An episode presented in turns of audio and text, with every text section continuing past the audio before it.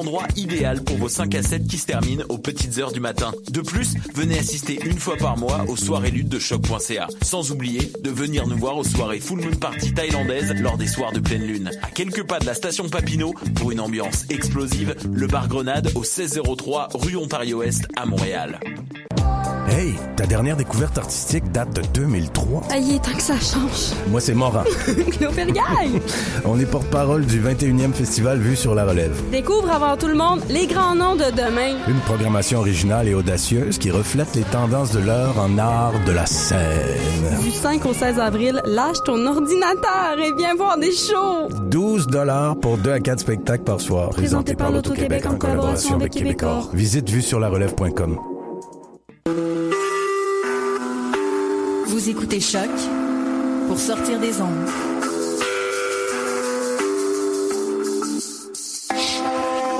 Podcast, musique, découverte. Sur choc.ca.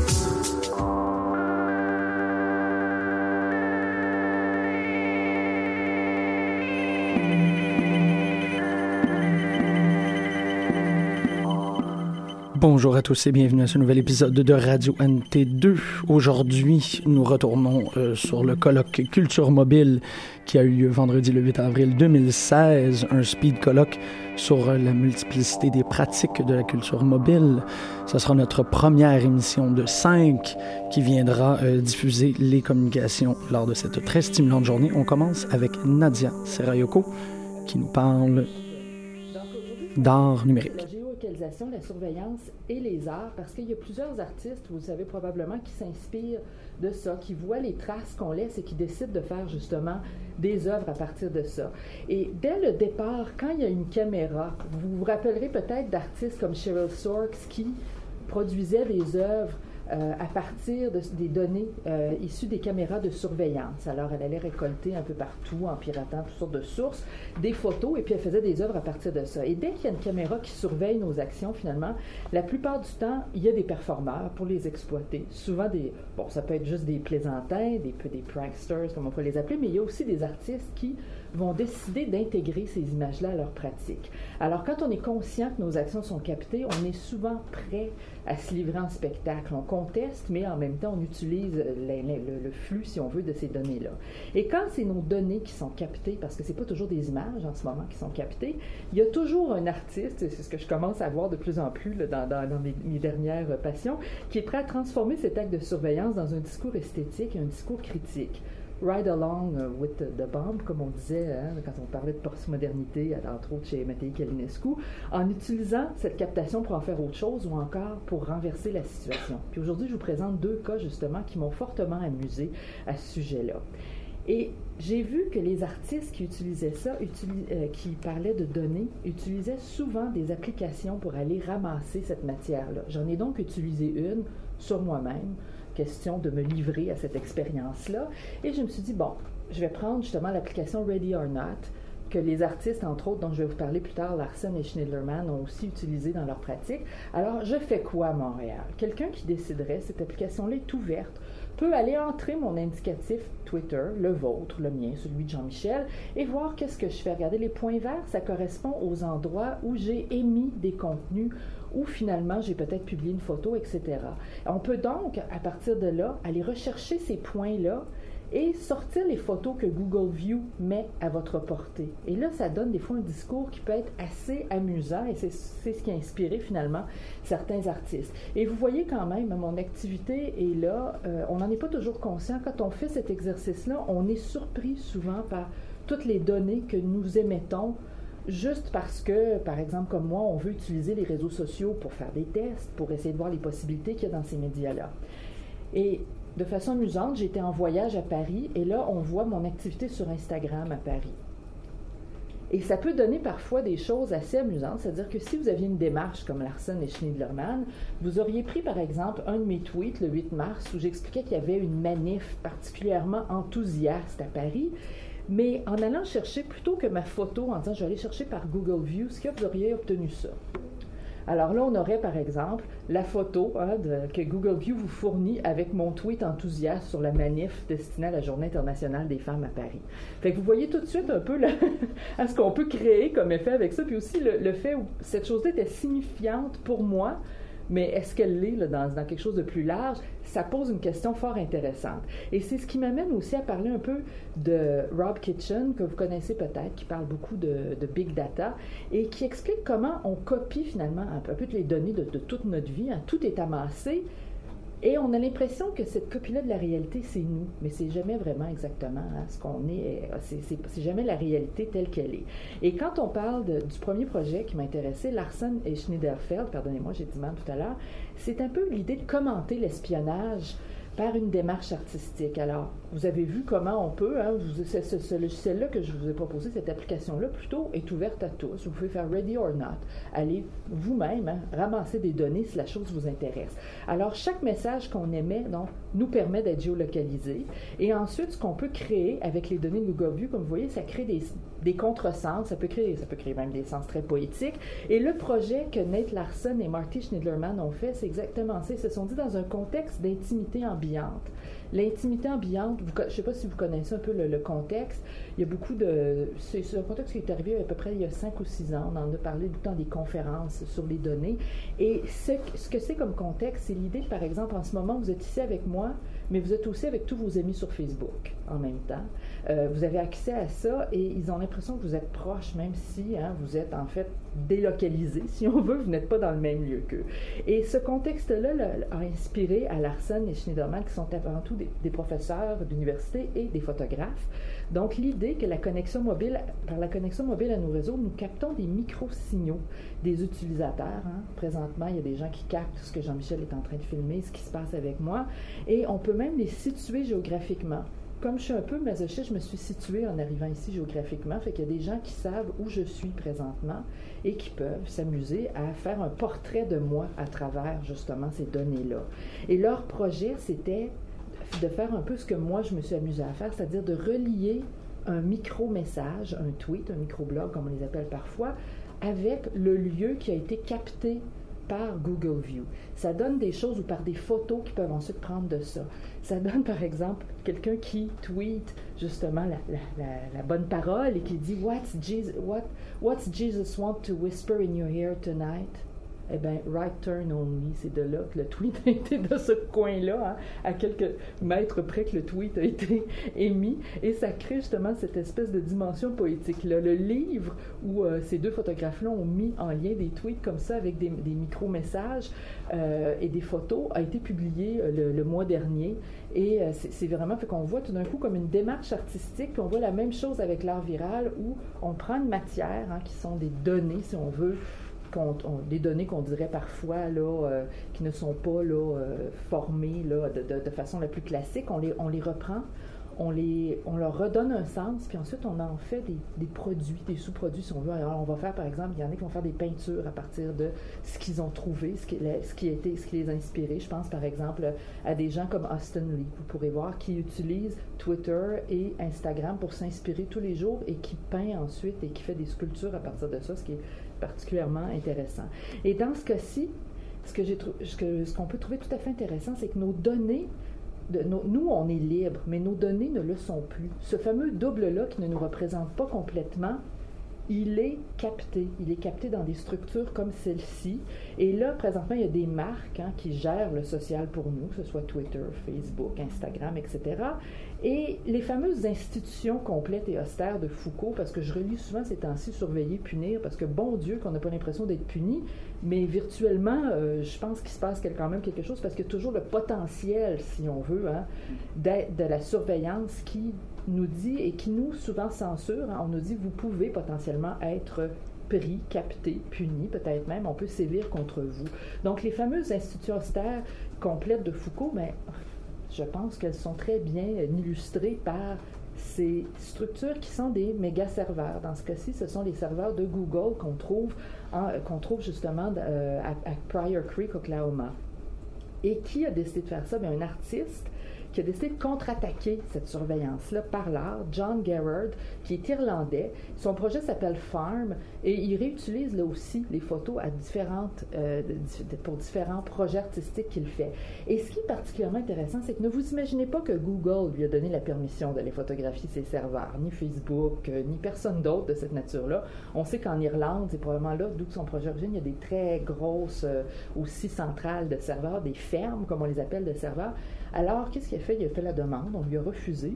Et euh, persistant, il s'est loué un hélicoptère. Je ne sais pas comment on demande ça dans une demande de subvention, un hélicoptère, mais enfin, au Québec, ça serait peut-être plus difficile. Garrett a peut-être eu plus d'aide que nous. Et là, il a loué un hélicoptère et il est allé lui-même prendre des photos de ces serveurs-là. Puis il les réutilise présentement pour plusieurs installations, dont une qui commence prochainement en Chine, où il expose souvent ces photos-là et même il commence à produire des modèles un peu de ces architectures-là pour qu'on puisse constater ce que c'est. Donc, c'est une contre-attaque. Et ce que Garrett va en dire, c'est l'Internet, contrairement à ce qu'on croit, puis comme j'enseigne, je le vois aussi auprès de mes étudiants, ils ont l'impression que l'info nuagique, c'est dans l'air.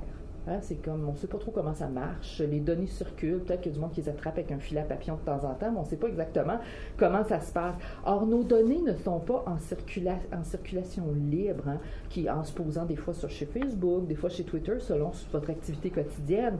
Gerard, qui justement, euh, lui, disait, il y a un câble sous-marin dans l'Atlantique qui relie l'Irlande et l'Amérique. Hein. Donc, ces fermes de serveurs-là transigent avec d'autres fermes de serveurs. Alors, quand j'ai mis un message aujourd'hui qui s'en va chez, Facebook, sur la plateforme Facebook, il est aussi emmagasiné hein, simultanément dans une ferme de serveurs comme celle-là. Alors, tout ce qu'on fait en ce moment, aujourd'hui, par exemple par Periscope, qui appartient à Twitter, hein, je suis en train d'enregistrer, fait qu'en ce moment, Twitter garde des copies sur des serveurs similaire à ceux-ci de moi. Il y a donc un double hein, de toute mon activité numérique et même une activité dont je ne suis pas consciente, hein, pendant tout ce que je fais avec mes cartes de crédit, mes cartes de chèque, etc., qui est entreposée partout et qui pourrait Hein, et on le sait, qui pourrait être réutilisé. On a parlé beaucoup des cas, par exemple, d'iPhone de, qui sont difficiles justement à pénétrer et dont on demandait justement l'accès dans le cas de, de, terrorisme international. Mais on voit que la résistance, elle est là pour justement nous sécuriser. Mais est-ce que c'est vraiment si difficile que ça? Gareth est allé avec un hélicoptère, il a survolé les serveurs. Ensuite, est-ce qu'on peut s'imaginer, euh, avec tout ce qui sort présentement d'informations, euh, même les Panama Papers, etc., on voit que l'information circule plus qu'on ne pense. Or, c'est ce que j'ai trouvé fort intéressant là-dessus, parce que si ces données-là ne sont jamais qu'un reflet de notre réalité, c'est ça que l'art révèle, en fait, c'est que cette réalité-là, elle est concrète. Elle n'est pas juste dans, dans l'air.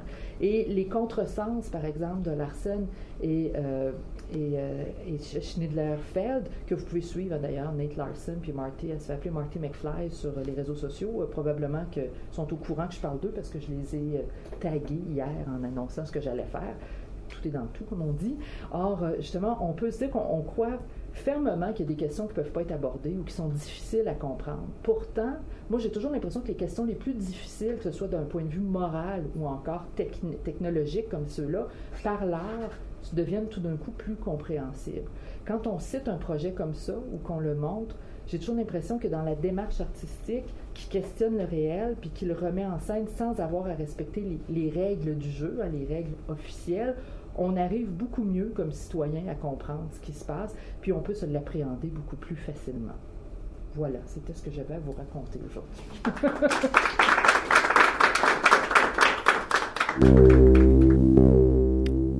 On continue avec Gina Cortobassi, qui est coordonnatrice et euh, aussi collaboratrice actuelle et euh, courante à l'émission Radio NT2. Elle nous parlera de No Network.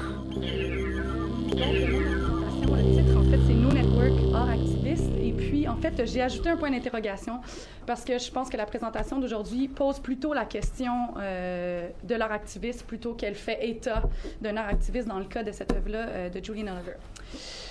Donc, je vais commencer avec des généralités.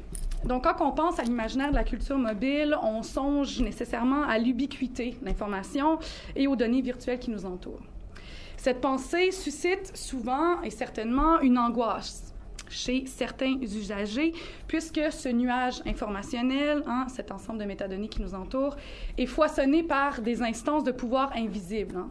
Donc, il n'y a aucune transparence et surtout euh, une sorte de fatalisme, je dirais, qui s'instaure dans notre euh, rapport à la connectivité et au partage d'informations. Donc, en regard de ce constat, je pense que Lisa l'a bien illustré, Nadia également, il y a plusieurs artistes qui ont commenté sur euh, cette ubiquité pour en révéler une poétique, ou plutôt, et ou peut-être une perspective politique, pour en détourner la logique, justement. Donc, pour résister à ce système, il est d'usage de miner le système par l'intérieur. Donc, s'il n'y a pas de position possible hors du système, hein, pour évoquer Foucault une deuxième fois, il vaut mieux mettre en lumière les relations de pouvoir qui parcourent ce système-là et par le fait même les bouleverser. Donc, rares sont les artistes euh, qui empruntent une voie, je dirais, plus révolutionnaire, euh, voire marxiste, si je puis dire, qui osent réclamer des espaces radicalement autres en s'opposant à un système euh, homogène ou, bref, vertical, ou je ne sais pas dans quelle image on pourrait aller. Donc, c'est dans cette optique-là que je vous présente l'œuvre euh, de Julian Oliver, No Network, euh, qui a été euh, réalisée en 2013, qui propose une sortie du système par interruption. Donc, No Network se présente sous la forme d'un modèle réduit de blindé britannique. L'œuvre est, est, en fait un bloqueur d'ondes et de réseaux de téléphonie mobile. Donc, en sa présence, c'est à l'intérieur d'un diamètre de 6 à 15 mètres du char d'assaut toute connectivité au système, au réseau est donc impossible.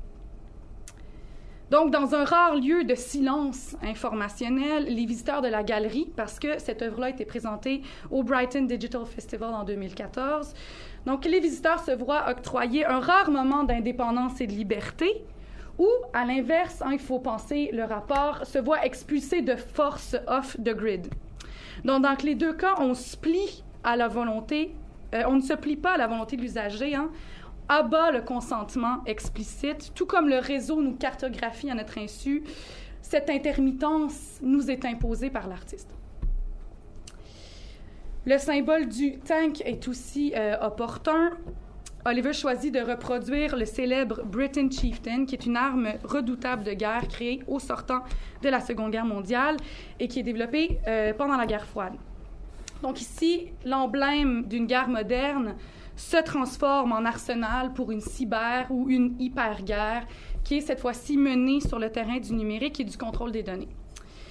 Donc, en coupant tout accès à une connexion, l'artiste nous projette dans un avenir où les conflits armés sont substitués par des guerres d'information et où l'effondrement du système informatique se pose comme une menace tangible à l'économie et possiblement à la paix sociale. Donc, c'est un peu euh, ce que je crois l'image du tank euh, évoque. Donc, l'omniprésence du réseau est interrompue par l'œuvre et ce silence est interprété, euh, j'avais une image que je ne vous ai pas montrée, est interprété euh, comme un danger par les autorités selon ce que suggère cette note d'avertissement qui succède la description de l'œuvre. Donc, on peut la lire ensemble. Uh, note, civilian use of mobile jam, uh, jamming te telephony is illegal in most countries. The artist intends no use of this work outside the confines of a gallery setting, with audiences fully aware that proximity to it will result in them having no access to the network. Donc, à bien des égards, je trouve que cette note de l'artiste-là semble contrecarrer ou du moins limiter le potentiel perturbateur de l'œuvre. L'œuvre porte un message de résistance qui, je croyais, au premier abord, participait de la mouvance de l'activisme, avec un H, l'activisme. Un appel à la déobéissance incarné par l'œuvre, qui, je crois, est contrarié par la note, qui prévoit finalement le consentement des parties impliquées et des, instances de pouvoir, que ce soit la galerie et euh, les visiteurs de la galerie. Après tout, et là j'ai euh, tiré une citation euh, du Hacker Manifesto de Mackenzie euh, le piratage, si cette œuvre, et c'est l'hypothèse que je soulève, en est une forme d'expression, est une politique de la négation qui ouvre sur l'altérité ou la différence. Du moins, c'est sa description de ce que serait le hacking. Et encore une citation en anglais pour que je puisse vous étaler. Donc, a politics that embraces its existence as expression, as affirmative difference, is the politics that can escape the state. To refuse or ignore or plagiarize representation, to renounce its properties, to deny it what it claims as its due, is to begin a politics not of the state but of statelessness. Donc, en regard de cette définition-là de ce que serait le hacking idéalement euh, pour Wark, et la notice de l'œuvre, on peut se demander si l'artiste euh, a manqué son coup finalement avec une œuvre qui aurait eu un potentiel perturbateur autre. Parce qu'en révélant l'ubiquité euh, des technologies de communication, il annonce implicitement la possibilité d'une opposition et d'une désobéissance à cette obligation d'être connecté. Pourtant, l'engagement de l'artiste à ne pas faire obstacle à la loi et agir dans les lieux prédestinés à la critique atténue, comme je l'ai dit, la dénonciation. Et elle pose plusieurs questions. Donc, qui mène cette cyberguerre, hein, la cyberguerre qui serait incarnée par le tank ici? Ou plutôt, et c'est ce que révèle un bloqueur d'ondes construit hors des circuits traditionnels, hein, un, tank do-it-yourself, je dirais. Donc, la question, qui peut mener cette cyberguerre? Hein? Doit-on être ingénieur? Doit-on être programmeur? Puis je trouve que dans cette optique-là, il est étonnant que l'artiste n'ait pas offert aux internautes la possibilité de reproduire le modèle réduit chez soi et d'encourager une prise de contrôle technique et, technologique des particuliers en regard de ce qui se présente comme un système coercitif, finalement. Donc, l'œuvre pose plusieurs questions, dont suffit-il de suggérer ou d'insuffler l'indiscipline en démontrant la vulnérabilité du système? Est-ce que l'œuvre rate son coup en n'y allant pas euh, d'un détournement illégal dans des espaces publics, en performance, etc. Et là, l'artiste préfère vendre finalement des modèles réduits signés sur son site web. Donc, il y a comme une participation euh, à la logique finalement euh, capitaliste, informationnelle, bon, qui vient, qui vient contredire. Donc, pour conclure, cet artiste-là, avec euh, Gordon Savicsik et Dania Vassiliev, je suis désolée pour ces prononciations, euh, ont écrit le manifeste The Critical Engineering Manifesto, euh, dans lequel il est postulé que l'ubiquité technologique est à la fois un défi et une menace. On y propose 11 résolutions pour contester une dépendance croissante aux technologies environnantes, aux technologies massives mobiles, entre autres. Et on y décrit le rôle de l'ingénieur critique comme suit d'étudier et d'exploiter ce langage, donc le langage du code, pour montrer son influence. Donc ici, Julian Oliver vient d'emblée nous dire que l'œuvre qu'il a créée se limite à faire voir, à montrer. Donc le tank vient matérialiser ou rendre visible les informations ambiantes qui construisent nos environnements, et le potentiel critique de l'œuvre se situerait justement dans cet acte de distanciation plutôt que euh, dans une stratégie ouvertement activiste ou militante. Les espaces créés par, par cette œuvre-là sont encore normés et extrêmement policés. Et euh, la question que je pose en ouverture, c'est à quand l'appropriation Nous terminons euh, cet épisode et, le bloc euh, œuvre de la culture mobile avec Lisa Tronka qui est euh, auxiliaire de recherche au laboratoire NT2.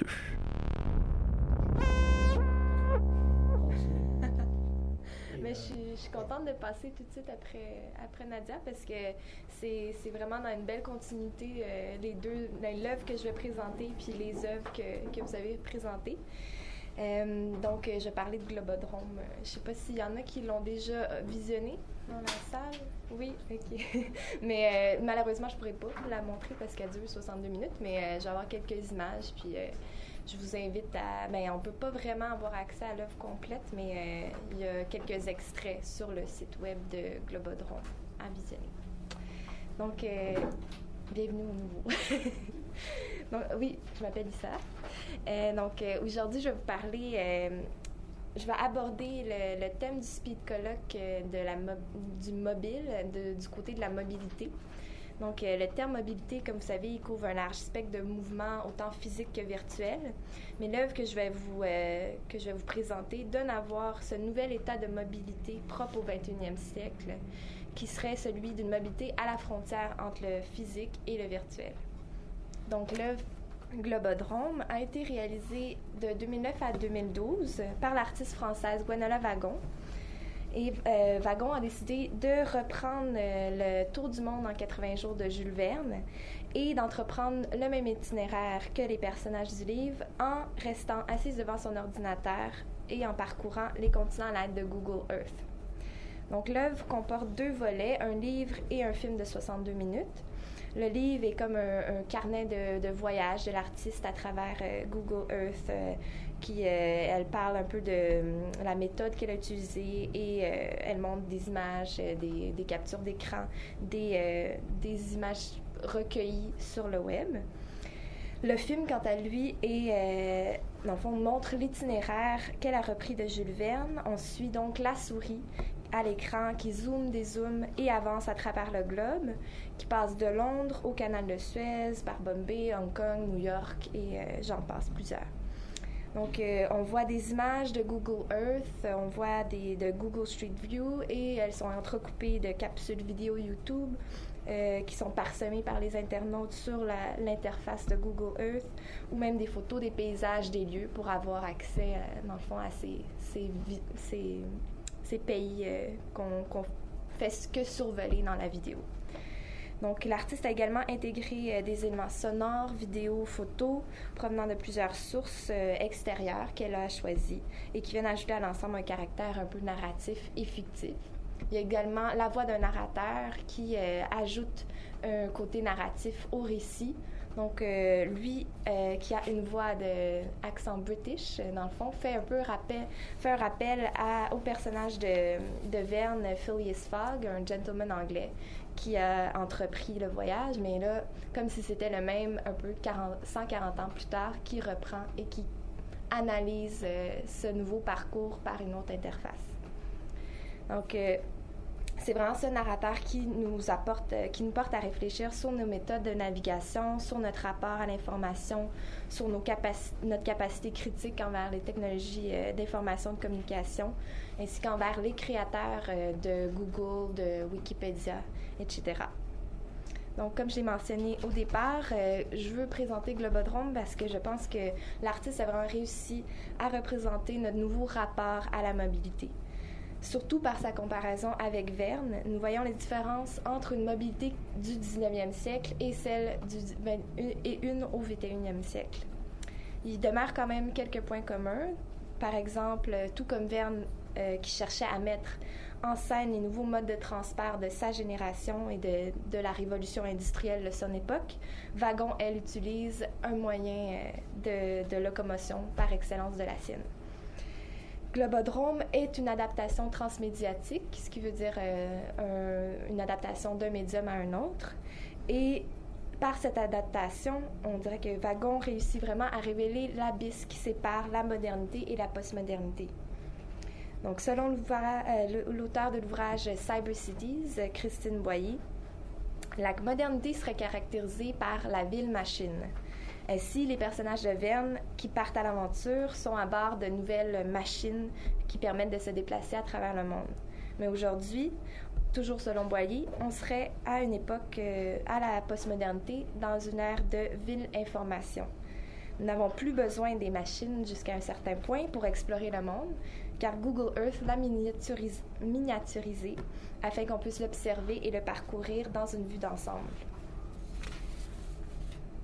D'autre part, il y a le concept de monde à découvrir euh, qui était phare au 19e siècle, qui, n'a plus lieu d'être au 21e siècle.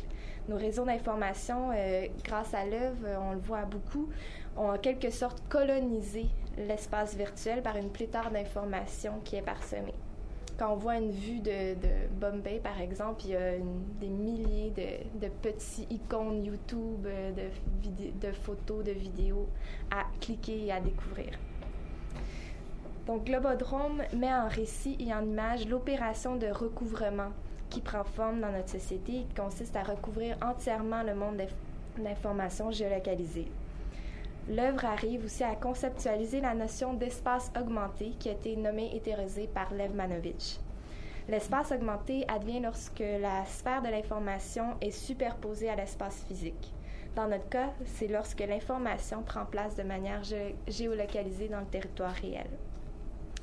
C'est donc euh, mon avis que Globodrome permet de visualiser la redéfinition de la mobilité qui a lieu de nos jours une mobilité 2.0 qui est à l'image de ce qu'expérimente Wagon dans son œuvre. On peut euh, dorénavant naviguer, et je l'utilise dans le terme, euh, dans son sens informatique, dans notre monde réel sans pour autant s'y déplacer physiquement. La frontière, donc, entre la mobilité physique et virtuelle devient flouée et notre planète se transforme de plus en plus en espace augmenté où la mobilité euh, devient conditionnelle à notre connexion Internet. C'est ce que j'avais à vous dire aujourd'hui.